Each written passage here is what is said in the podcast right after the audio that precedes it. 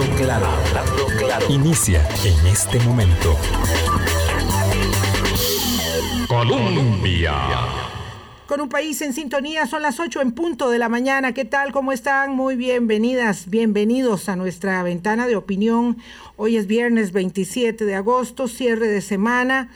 Eh, con una variación que ya se conoció profusamente en las últimas horas, pero que nos obliga a poner el dedo sobre el reloj nuevamente en el Plan Nacional de Vacunación como proceso dinámico y cambiante que es, con información eh, desgarradora, de verdad desgarradora, sobre los sucesos eh, en, Afganistán, en Kabul, en el aeropuerto, cercanías del aeropuerto, que dejan 60 al menos eh, víctimas afganas inocentes civiles y un eh, golpe durísimo, durísimo a las fuerzas estadounidenses que han llevado al presidente Biden, se ve muy desdibujado de verdad, a decir que eh, no perdonarán, perseguirán y castigarán.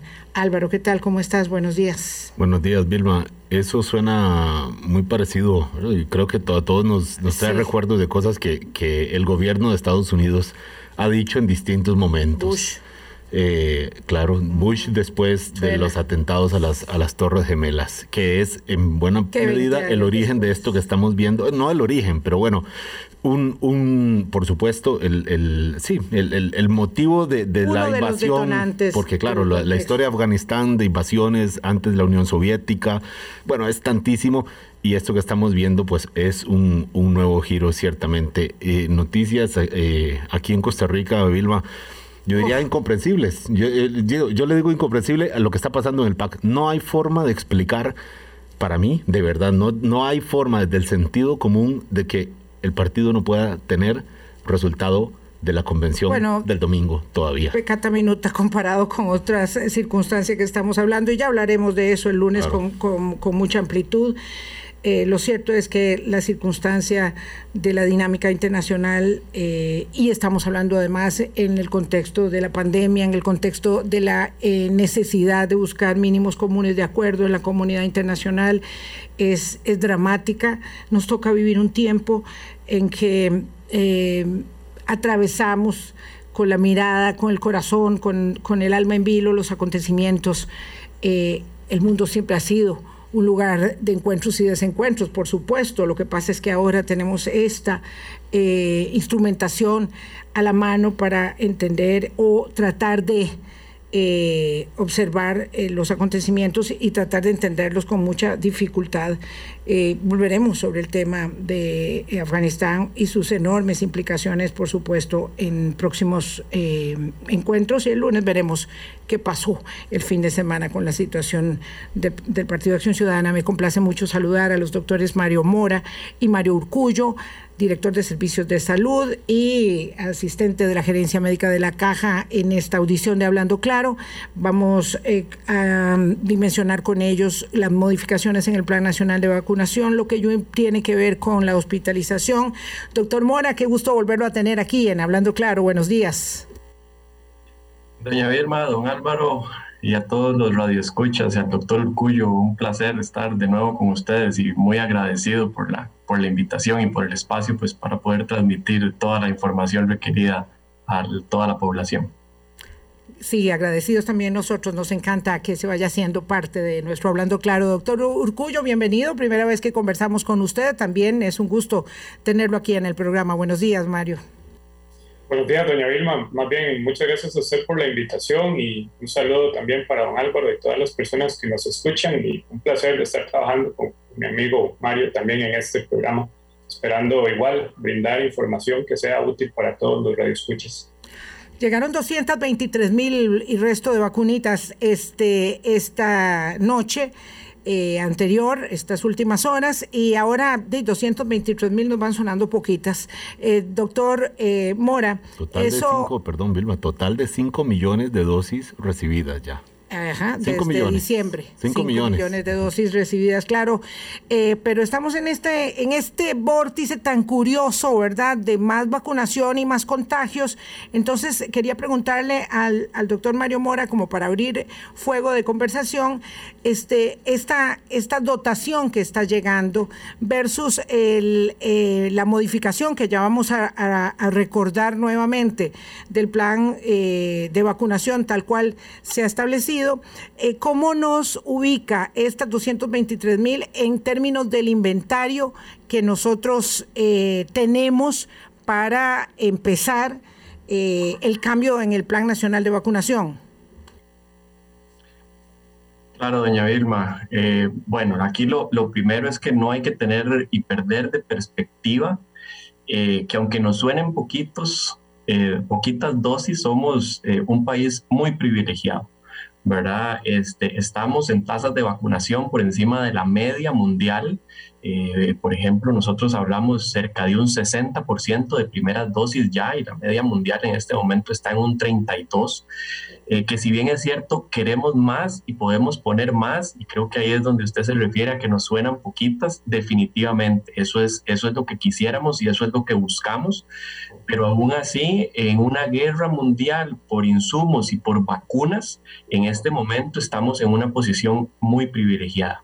Estas 200 mil, más de 200 mil vacunas que nos ingresan eh, eh, el día de ayer, son parte justamente de todos los cálculos que hemos hecho para lograr equilibrar lo que viene entrando con lo que debemos ir aplicando de segundas dosis en las próximas ocho semanas, de aquí a finales de octubre, eh, de acuerdo a la estrategia y el plan que, que en este momento establecimos. Entonces, que justamente eh, esa, esa estrategia tiene que ver con eh, guardar, aunque no es el objetivo principal, guardar o almacenar la menor cantidad de dosis posible con el objetivo de aplicar todas las segundas dosis en el menor tiempo que podamos. Yo tengo una gran duda a partir del anuncio que se hizo de enfatizar las segundas dosis y que creo que eh, nos puede ayudar a entender esta dinámica eh, cambiante. Eh, vamos a ver, cuando empezamos a espaciar las dosis de 8 a 12 semanas entre la primera y la segunda, lo hicimos con el propósito de cubrir al mayor número de personas con al menos una dosis.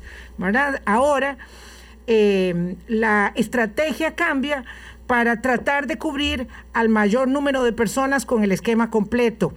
Eh, ¿Cómo se explica, verdad, esa decisión para que no haya confusiones y no se crea, como en efecto he visto en, las ediciones de noticias, los comentarios de las personas, que se está dejando de lado eh, a las eh, personas que aún no han recibido ninguna dosis, que evidentemente son más vulnerables que todas las demás. La constante en, esta pandemia es el cambio. Eso es lo que hemos aprendido a lo largo de, año y medio y tenemos, y lo hemos venido diciendo desde el principio, que tenemos que adaptarnos y tomar las decisiones, las mejores decisiones y de manera oportuna con la mejor información que tenemos a disposición en cada momento. Y justamente eso es lo que hemos venido haciendo. En el momento en que la Comisión Nacional de Vacunación y Epidemiología eh, decide, eh, creo yo, de una manera muy acertada, eh, el ampliar los esquemas de cuatro semanas a doce semanas, era un momento en que la evidencia lo que nos decía era que eh, había una, habían variantes que con una dosis de vacunas eh, se atacaban de manera muy efectiva y lográbamos a nivel de población con una sola dosis eh, lograr protección importante contra contagio, contra hospitalización y contra muerte, que es el objetivo principal que buscamos en cada una de las decisiones, disminuir esas posibilidades, disminuir la posibilidad de que las personas nos lleguen a una cama. ¿Qué pasa eh, en ese en ese estado entre el momento en que se tomó esa decisión y hoy, bueno, nos ingresa eh, la variante Delta. Y la variante Delta eh, nos cambia radicalmente las reglas del juego y los estudios lo que nos han dicho es, bueno, una dosis en este momento eh, sigue siendo importante, pero ya no nos protege tanto contra contagio como nos protegía esa primer dosis contra otras variantes con, como alfa, que era una de las que estaba pues circulando en nuestro país y que hoy por datos del Ministerio de Salud pues nos indican que la variante delta pues prácticamente es predominante. Entonces, ¿qué es lo que se hace en este punto? Bueno, eh, decidir poner la mayor cantidad de segundas dosis que podamos, porque la evidencia lo que nos guía es que al tener los esquemas completos por parte de la población, aumentan importantemente los números en cuanto a protección, en cuanto a efectividad de la vacuna para que no nos lleguen a una cama de hospital. Entonces, básicamente en eso se explica, doña Vilma, son momentos diferentes, con información a disposición diferente, con el mismo objetivo siempre, disminuir hospitalización, y disminuir muerte con las vacunas que tenemos a disposición. El doctor Mario Urcullo, para complementar eh, eh, la elaboración que nos hace el doctor Mario Mora, eh, nosotros tenemos, o ustedes tienen, en la Caja Costarricense de Seguro Social, después vamos a detallar ya muy bien lo de la hospitalización, pero en este punto en particular, tiene la caja la información precisa de cuántas de las personas que están eh, requiriendo hospitalización son personas que solo tenían una dosis o que no tienen ninguna dosis, para entender un poco, digamos, eh, el, momento actual. Sí, eh, bueno, el, el, número preciso, doña Vilma, como usted menciona, en este momento hay una investigación en curso que, la caja está este, trabajando junto con el Ministerio de Salud, que entiendo que de hecho en, próximas horas va a estar siendo compartida con ustedes con respecto al porcentaje de personas vacunadas y, y, incluso con esquemas incompletos de vacunación que tenemos en los servicios de hospitalización. Sí le puedo decir que preliminarmente nosotros habíamos visto este, que el porcentaje en realidad era bajo comparado con el, con el resto de personas, pero bueno, como le digo, eh, esa información detallada se va a dar eh, en, las próximas horas este, y se va a compartir con, con la prensa. Entonces ese, dato, digamos, eh, tan específico en este momento no, no, lo, no lo tenemos para compartir. O sea que usted nos está diciendo que ese dato va a ser más tarde, no va a ser ahorita y usted no, no, va, no nos va a compartir nada. no, no, yo sí, como le digo, le puedo decir en términos generales que nosotros habíamos hecho un estudio propio, eh, la unidad de, gestión de datos de la caja, y sí habíamos visto que el porcentaje de personas este, hospitalizadas con esquema completo en realidad era muy bajo.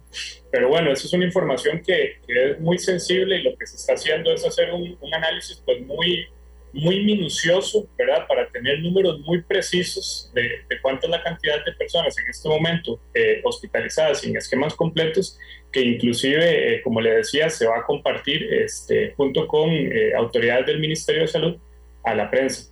Pero, pero no es que no se lo comparto, es que en realidad ni siquiera tengo yo el dato preciso, ¿verdad? Es un dato que se está manejando, como le digo, por un equipo de, de investigación que tiene funcionarios tanto institucionales como funcionarios del, Ministerio de Salud. Sí, hemos estado esperando ese dato con mucha, con mucha ansiedad. Me acuerdo que en eh, el hospital de Ciudad Quesada, el, hospital de San Carlos, eh, nueve de cada diez pacientes hospitalizados no están vacunados. Esa cifra se dio a conocer eh, por parte del director hace unos 10 días más o menos, pero es un, es un dato que hemos estado solicitando porque va a ayudar mucho a convencer a los que no se quieren vacunar y nos va también a poner, eh, a ubicar en el contexto de cuán de cuán fuerte es Delta, sobre todo cuando ahora conocemos muchas personas que solo tienen una dosis y se han enfermado, a lo mejor no para hospitalización, pero sí eh, con una gripe que los ha que los ha volcado, volcado en drama. Y hubo un, un médico toda la razón. De hecho, es, una consulta entre sus colegas de otros hospitales no de manera así empírica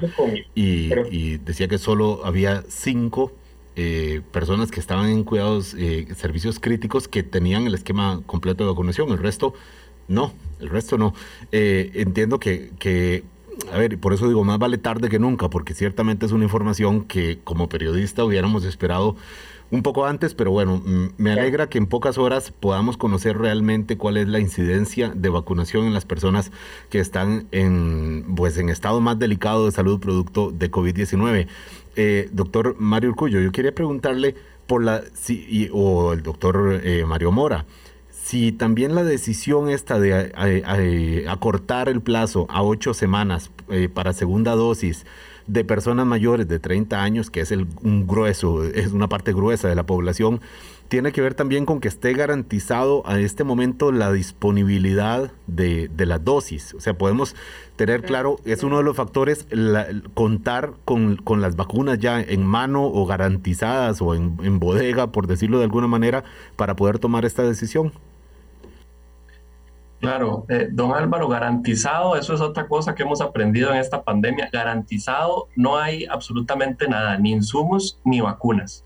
Lo que sí tenemos es un estimado que en algún momento el eh, Ministerio de Salud incluso hizo público en una, en una misiva hacia, hacia la Asamblea Legislativa, en donde de acuerdo a lo, que, a lo que se había adquirido inicialmente, tanto por contratos bilaterales como por mecanismo eh, COVAX, eh, de alguna manera eh, se identificó cuánto debía ingresar o cuánto iba a ingresar de acuerdo a lo que nos decían las casas farmacéuticas por trimestre. Entonces, todos estos cálculos están hechos con base en esas estimaciones, esperando y no tenemos por qué pensar algo diferente. Sin embargo, pues la pandemia nos ha llevado a, tener esa claridad de que nada es una garantía.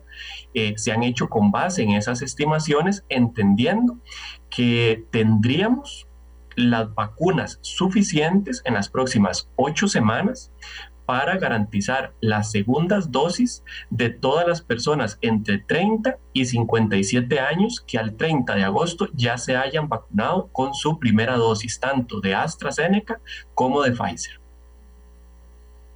doctor, mm, ¿en qué circunstancia yo sé que lo han dicho muchas veces, pero eh, hay mucha inquietud al respecto. ¿En qué circunstancia la modificación de la estrategia de vacunación para las personas de 30 a 57 años, que yo entiendo va a cubrir, no sé, como a 200 mil personas, hay más, digamos, pero que ya les tocaba, eh, que son las que se van a adelantar en ese mes, ¿en qué circunstancia deja eso? ¿A cuál grupo? De personas que todavía no están recibiendo la vacuna. Eh, esto por cuanto eh, con la alta transmisibilidad que tiene Delta, pues evidentemente eh, implica que hay mm, personas desprotegidas, además de otros núcleos poblacionales que no tienen vacunas todavía a disposición. Efectivamente, la cantidad, doña Vilma, de personas a las que serían tributarias de esta estrategia en las próximas dos semanas, algunas, como usted bien lo dice, porque ya se van a, ya les tocaba por su esquema de 12 semanas inicial o porque se están adelantando, eh, son más de 800 mil personas. Solo la próxima semana, que es la semana epidemiológica 35 y donde está el grueso de personas que vamos a adelantar, representan más de 350 mil dosis que la caja eh, eh, pretende aplicar la otra semana. Lógicamente, pues aquí hay una corresponsabilidad. Nosotros queremos aplicarlas, nos estamos preparando para aplicarlas, pero dependemos de que la, de, que la población asista a este llamado que estamos haciendo en todas las áreas de salud y en todos los vacunatorios que estamos preparando para la otra semana. La estrategia, doña Vilma, está pensada eh, no solo en las personas que se les va a aplicar la segunda dosis, sino recordemos eh, que la, la, la, inmunidad de rebaño no es eh, un, un, momento o un punto específico o un porcentaje en donde decimos a partir de mañana ya estamos todos protegidos a través de los que están vacunados o se han infectado.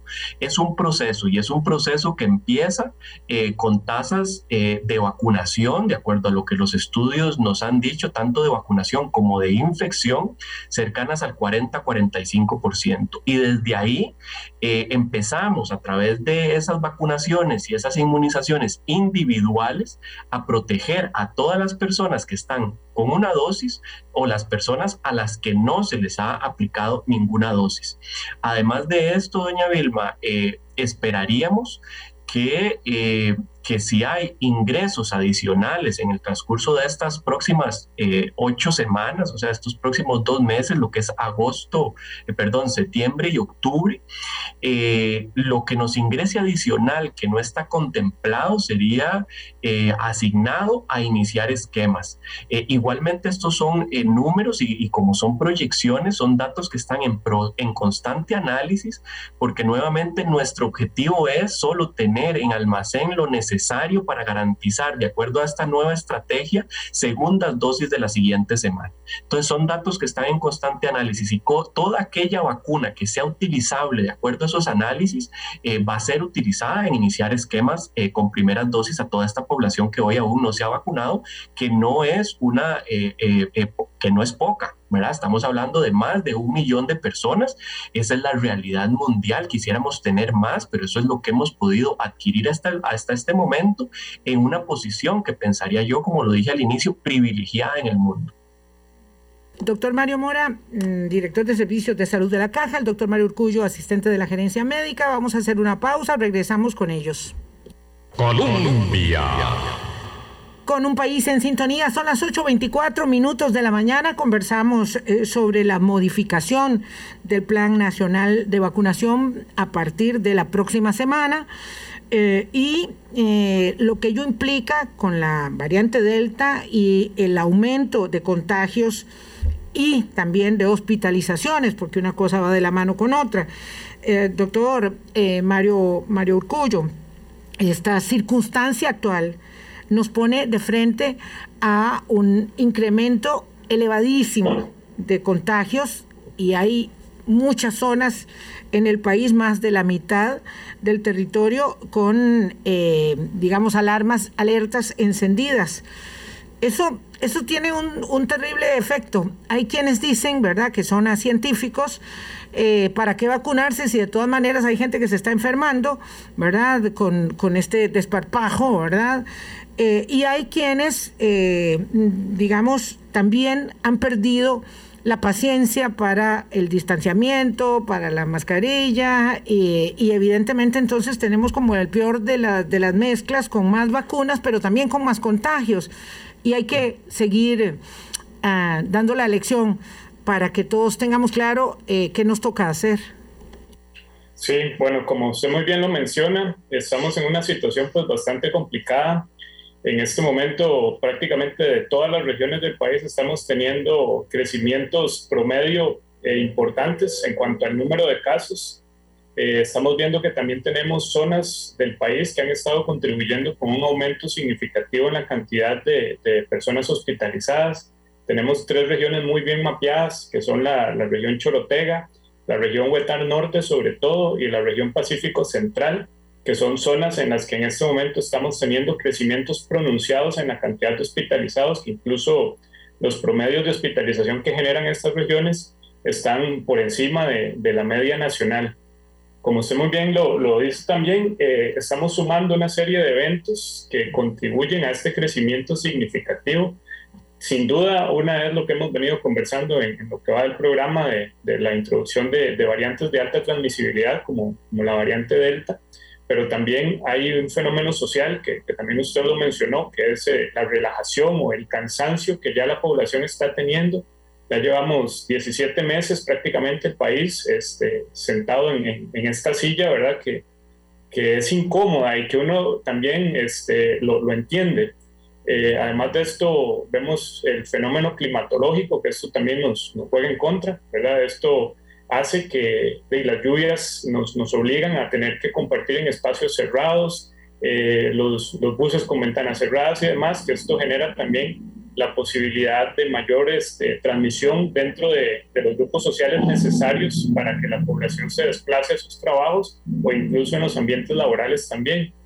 Hay un fenómeno migratorio, que sé que es un, tema que usted ha estado tocando mucho en, en esta semana, que sin duda eh, impacta también en, lo que es la, el riesgo y la transmisibilidad que hay este, en el país.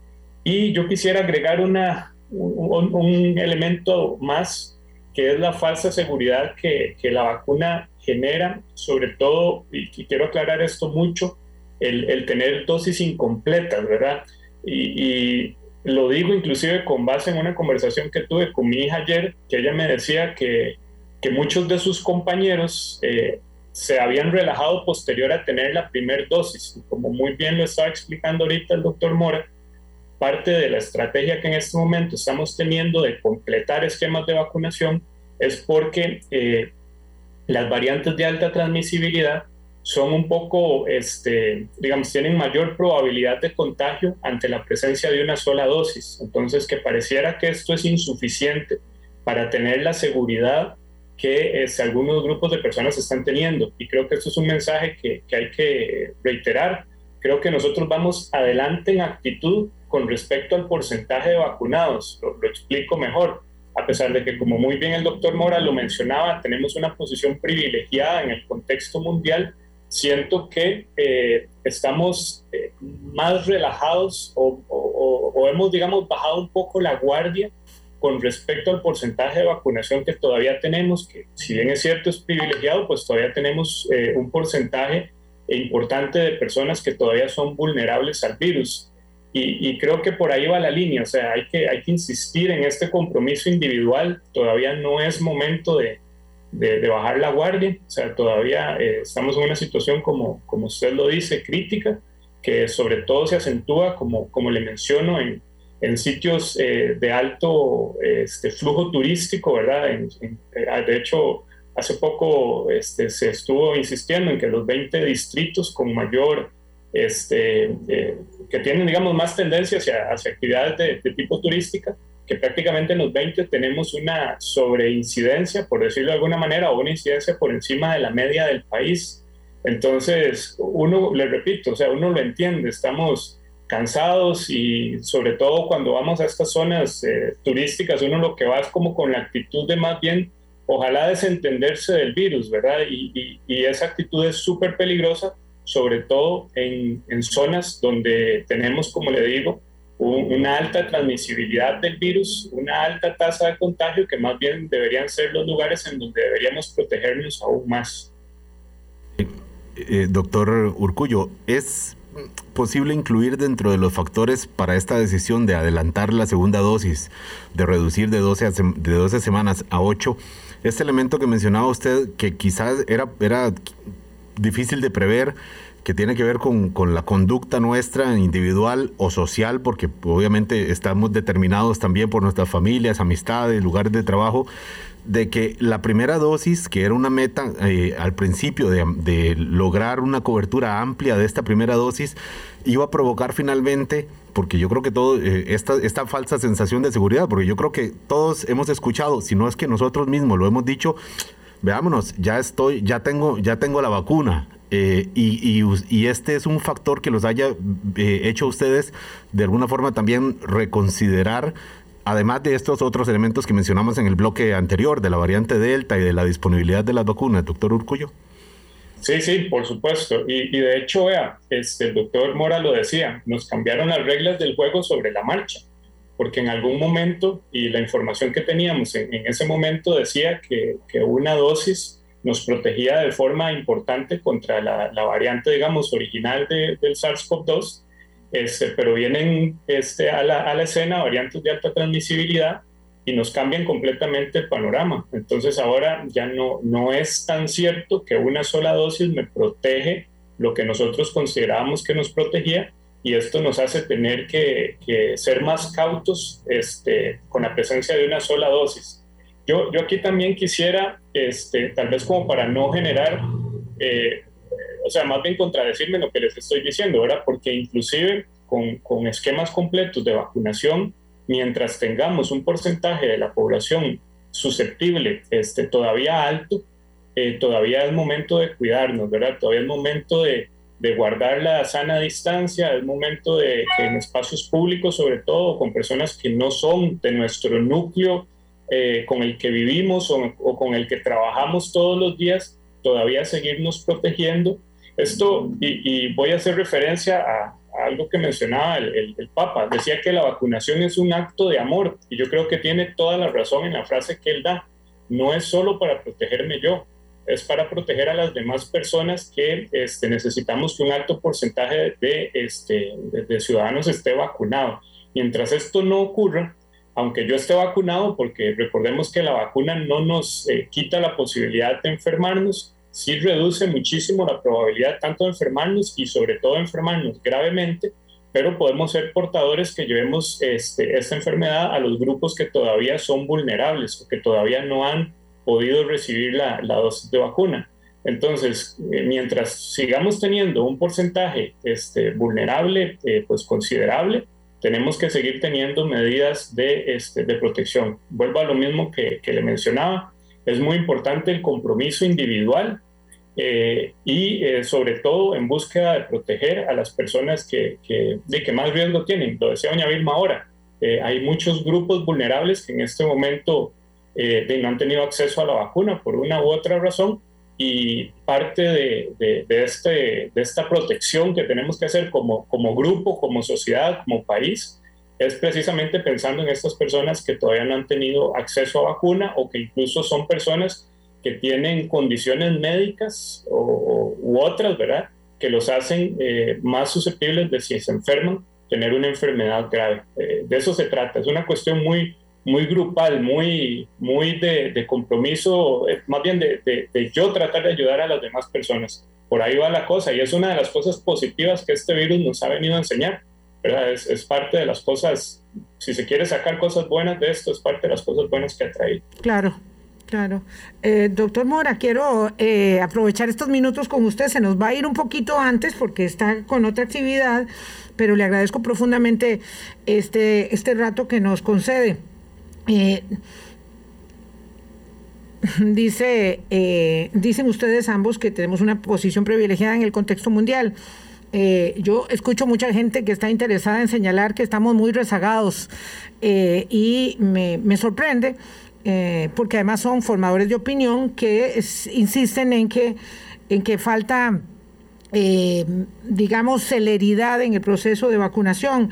Entonces quiero que eh, explique usted, doctor Mora, cuál es esa posición en la que nos encontramos y por qué, eh, aunque llueva sobre mojado, esa posición de privilegio, pues obviamente no nos permite relajarnos y por qué no podemos ir más rápido, que es lo que siempre algunas personas parece se empeñan en demeritar como, como esfuerzo país más allá de lo que hace salud y la caja, de lo que hacemos como esfuerzo país.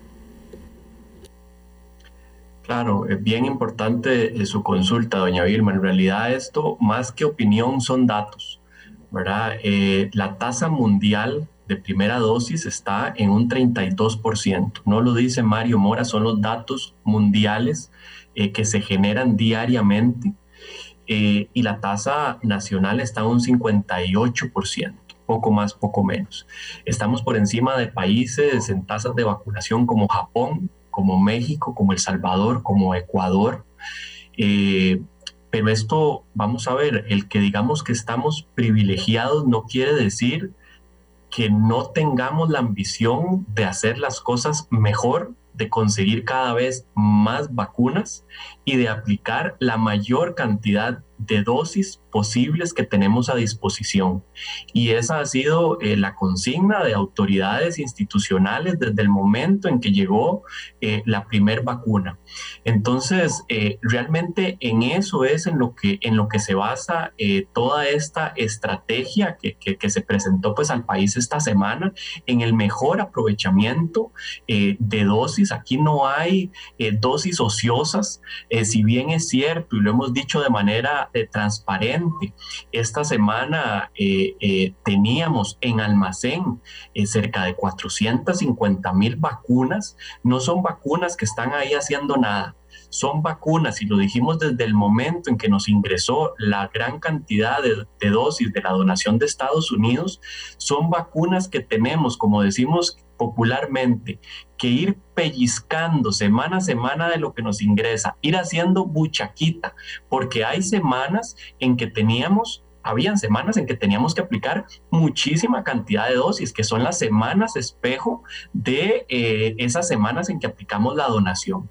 Entonces, eh, de eso se trata, es un juego de números que técnicos eh, sumamente capacitados hacen para lograr con esas proyecciones hacer ese equilibrio entre lo que tenemos, lo que nos ingresa, lo que hemos aplicado de primera dosis y lo que tenemos que tener para garantizar segundas dosis. Nosotros no podemos como institución, sería muy irresponsable darnos el lujo de tener que decirle a una persona, calculamos mal y no tenemos su segunda dosis. Y de eso se tratan los números que nosotros hacemos. Doctor, porque dejamos ahí alguna eh, mm, nebulosa, probablemente por el planteamiento nuestro y no por la explicación suya, doctor Mora, es eh, bueno que podamos referir cuántas personas vamos a cubrir o se van a cubrir con la modificación del esquema de vacunación, eh, digamos, para, para estas próximas semanas, a partir del 30 de agosto cuántas personas en efecto van a ser, eh, digamos, beneficiarias de segundas dosis y si eso necesariamente deja parqueadas a las personas que no tienen primera dosis aún. En total, doña Vilma, para las próximas ocho semanas, que es el mes de septiembre completo y el mes de octubre completo, eh, todas las personas que van a recibir su segunda dosis eh, contemplan cerca de 840 mil personas. Todas esas son tributarias del adelanto, menos las que están cumpliendo 12 semanas la otra semana. Esas son las únicas que se excluyen, pero todo el resto son sujetas de adelanto. Em, y eso incluye lo que hemos vacunado con Pfizer y lo que hemos vacunado en este momento con AstraZeneca. Como le decía al principio del programa, doña Vilma, las, las personas de que aún no se han vacunado, estamos dependientes de que hayan nuevos ingresos. Es un análisis constante en los datos que nosotros tenemos con respecto a las vacunas que ingresan y las que egresan para iniciar y aplicar nuevos esquemas y lógicamente eh, están incluidos dentro de los planes de contingencia de las áreas de salud que personas que no llegan después de cierto tiempo por su segunda dosis, eh, se apliquen en nuevos esquemas, porque la consigna es aprovechar todas las dosis que tenemos a disposición. Entonces, eh, no es que va a haber cero aplicación, pero sí es una estrategia orientada en eh, aplicar de manera prioritaria las segundas dosis por los datos y la realidad que hoy tenemos con una variante Delta predominantemente circulante en el país que nos disminuye con una dosis eh, la, protección que teníamos contra contagio, contra hospitalización y contra muerte. Sí. Eh, doctor Mora, me da mucha pena ponerlo en esta tesitura, pero resulta que el diputado Harlan Hopperman eh, dice que él iba a ir a vacunarse, pero que ha ido varias veces y que la fila está muy grande y como él es una persona tan importante no puede hacer la fila como todos los demás. Eh, pero que iba a ir a vacunarse antier, pero que mejor no fue porque le dijeron que solo iban a vacunar segundas dosis. Número uno, no ha empezado el plan este de, las, de la aceleración de segundas dosis, entiendo yo que a partir de la semana entrante. Número dos, si una persona de 40 años o de 45 años no se ha vacunado, puede ir a vacunarse con la primera dosis o deberá esperar a que lo vayan a buscar a la casa y le lleven, no sé, un kit de regalo para que se vacune. En este momento, doña Vilma, primeras dosis específicamente, las personas tienen que estar atentas a los avisos que hacen las áreas de salud, porque como le digo, en este momento la priorización son esquemas de segundas dosis y las personas tienen que asistir de acuerdo a la calendarización y a las fechas que hemos publicado en diferentes eh, eh, medios eh, y, y redes sociales y que hemos compartido con los medios en donde especifica cuál era su fecha anterior de, segunda dosis y ahora cuándo debe asistir, recordándole a las personas que si asistió un lunes, por favor asista un lunes, si asistió un martes, por favor asista un martes. Lo que le puedo indicar, doña Vilma, es eh, con respecto específicamente al acceso a la vacuna, nuevamente me remito a los datos. Hemos aplicado más de 3 millones de vacunas. Hay más de 3 millones de costarricenses que hoy ya están vacunados, que hicieron su fila, que hicieron su esfuerzo y que accedieron de una manera corresponsable con la caja eh, aplicarse esa dosis tan importante para poder tener en este momento eh, la segunda dosis. Doctor, buenos días. Lo dejamos libre. Doctor Mario Mora, director de Servicios de Salud. Todavía me quedaron otras consultas, pero nos vamos a quedar después de pausa con el doctor Urcullo porque quisiéramos eh, poner foco en el tema de, hospitalizaciones eh, y digamos, edades, padecimientos que están siempre afectando, pero particularmente edades y alguna consulta que queremos hacerle también sobre población infantil. Vamos a pausa. Doctor Mora, buenos días. Gracias. Vamos a pausa. Buen día, doña Vilma. Siempre un placer conversar con usted. Igual, gracias. Colombia. Con un país en sintonía, doctor Mario Urcullo de la Gerencia Médica de, la Caja del Seguro Social. Eh, quisiéramos entrar un poquito más en lo que hay de los hospitalizados, cuáles son los perfiles que hay ahora, que eh, me parece son, bueno, son más de mil personas que están hospitalizadas, cerca de 500, que es una cifra que más o menos se ha eh, bloqueado ahí, se ha estancado en 500 en, los servicios de cuidados intensivos. ¿Cuál es el perfil que hay ahora eh, y si se corresponde con lo que teníamos hace unos meses o, ha ido cambiando también, doctor Mario Urcullo? Sí, don Álvaro, muchas gracias por, por la consulta. Más bien, este, viera que, el perfil ha ido cambiando en varias, en, en varias cosas, ¿verdad? Eh, lo primero, bueno, lo que usted mencionaba eh, en cuanto a la edad, nosotros, pues, en los primeros meses de pandemia, la mayoría de los pacientes hospitalizados y sobre todo los pacientes hospitalizados en unidades de cuidados intensivos correspondían a gente de, eh, mayor edad.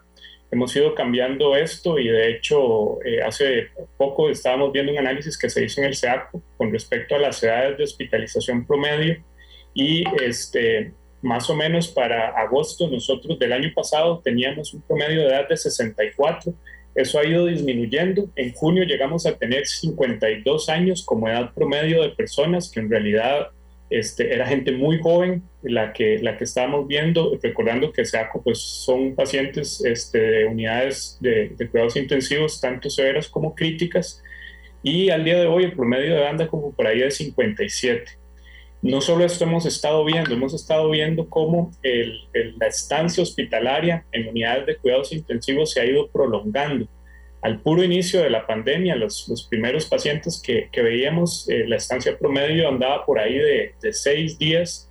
Este, a inicios de este año, la estancia promedio andaba entre nueve y diez días y en estas últimas semanas hemos estado viendo eh, que eh, la estancia promedio ronda los 13 días.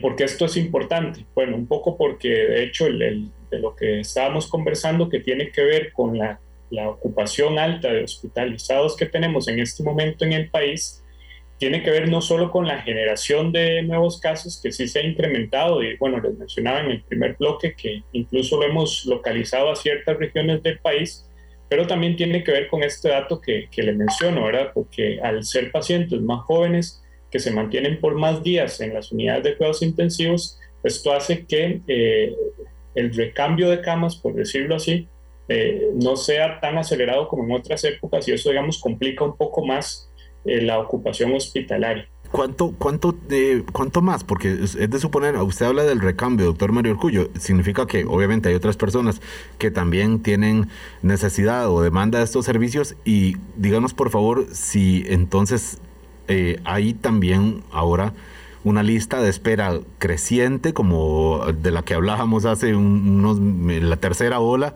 de la que hablaba, recuerdo, el, doctor Ruiz. ¿Hay en este momento una lista de espera para servicios críticos por COVID-19?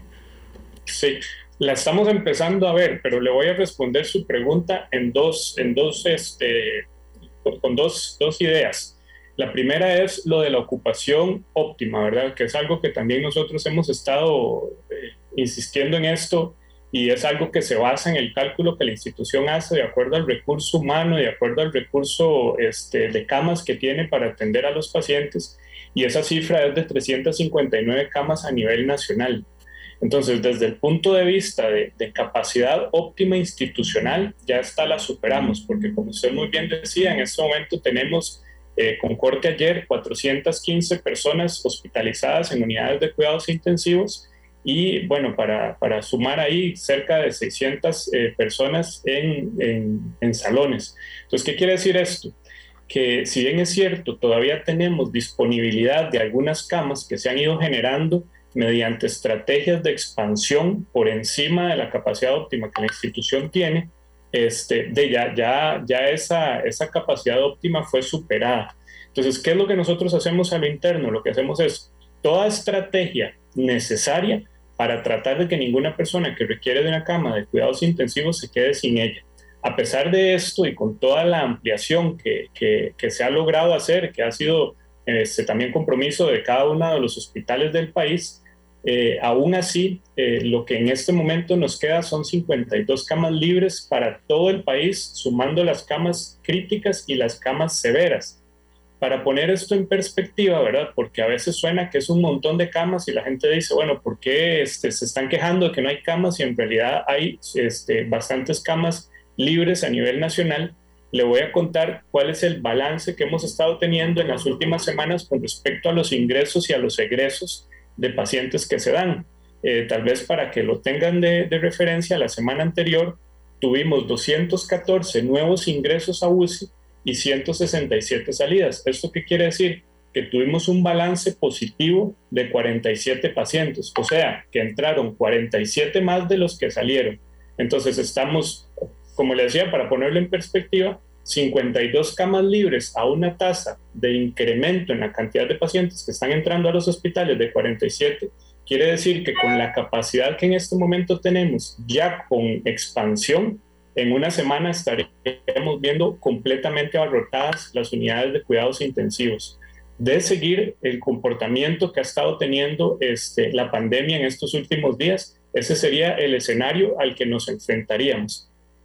Para responderle concretamente su pregunta, este, ya para estos días hemos estado teniendo entre cuatro y cinco pacientes este, en espera de ser eh, hospitalizados, ¿verdad? En unidades de cuidados críticos o trasladados para su hospitalización en unidades de cuidados críticos, este, sobre todo porque eh, hemos tenido hospitales con una muy alta ocupación, entre ellos el Hospital de San Carlos, que ya tiene semanas de que prácticamente todos los días amanece eh, con ocupación plena, tanto en salón como en unidades de cuidados intensivos, e inclusive con reportes de 15, 18 pacientes en el servicio de emergencias esperando para poder ser hospitalizados en este, en este centro.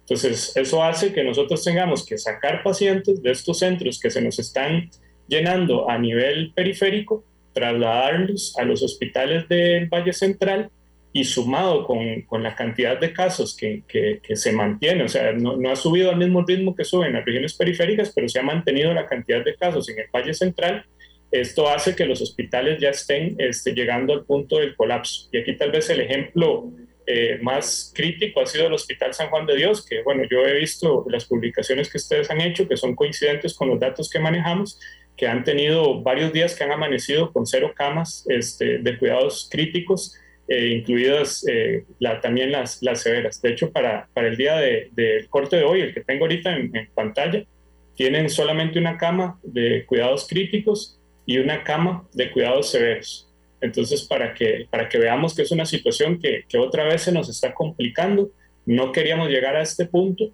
pero como mencionamos en la primera parte del programa, ha sido la suma de una serie de factores que nos ha llevado a estar donde otra vez estamos. Doctor Urcullo, muchísimas gracias por su aporte. Nosotros esperamos, aunque seamos muy insistentes, eh, poder eh, generar ¿verdad? Una, una mm, concientización a pesar del cansancio que nos permita seguir ayudando eh, al empeño de ustedes de proteger nuestra salud. Muchísimas gracias y bueno, fuerza, adelante, gracias y que tenga muy buen fin de semana. Muchas gracias a ustedes por la invitación y no dudo que, así, que así va a ser. O sea, el trabajo es entre todos y le agradezco más bien el espacio era el doctor eh, Mario Urcullo, asistente de la gerencia médica de eh, la Caja Costarricense de, Seguro Social. Complicado para todos, evidentemente, estamos muy cansados, estamos eh, deseando, como decía el doctor en algún momento, estar de, de, vacaciones y desentendernos del virus, pero bueno, ya tenemos que seguir. Yo creo que podríamos fijarnos como una, como una ilusión eh, hacer un pequeño esfuerzo adicional para ver la Navidad, eh, ojalá en una circunstancia de mucho mayor seguridad y de mucha más, eh, digamos, libertad para compartir, pero bueno, como decían ellos muy claro, Álvaro, la variante Delta llegó a cambiarlo todo. Ojalá, ojalá entendamos eso, porque realmente yo todos los días escucho a, gente, a mis amigos, a familiares diciendo, ya, ya tengo la, la, una dosis, ya tengo la doble, veámonos, son solo, mm, no sé, un cumpleaños, son solo nueve familias, eh, y, cuando uno escucha estos datos y que dice, hoy el San Juan de Dios amaneció con solo una cama en cuidados intensivos, la pregunta que uno se hace es, ¿quién la quiere? Sí, bueno, obviamente los que tengan una dosis tienen que tener ultra cuidado, ultra cuidado porque la inmunogénesis se alcanza 15 días después de la segunda. Claro, pero la inmunogénesis se alcanza 15 días después de aplicada la segunda dosis.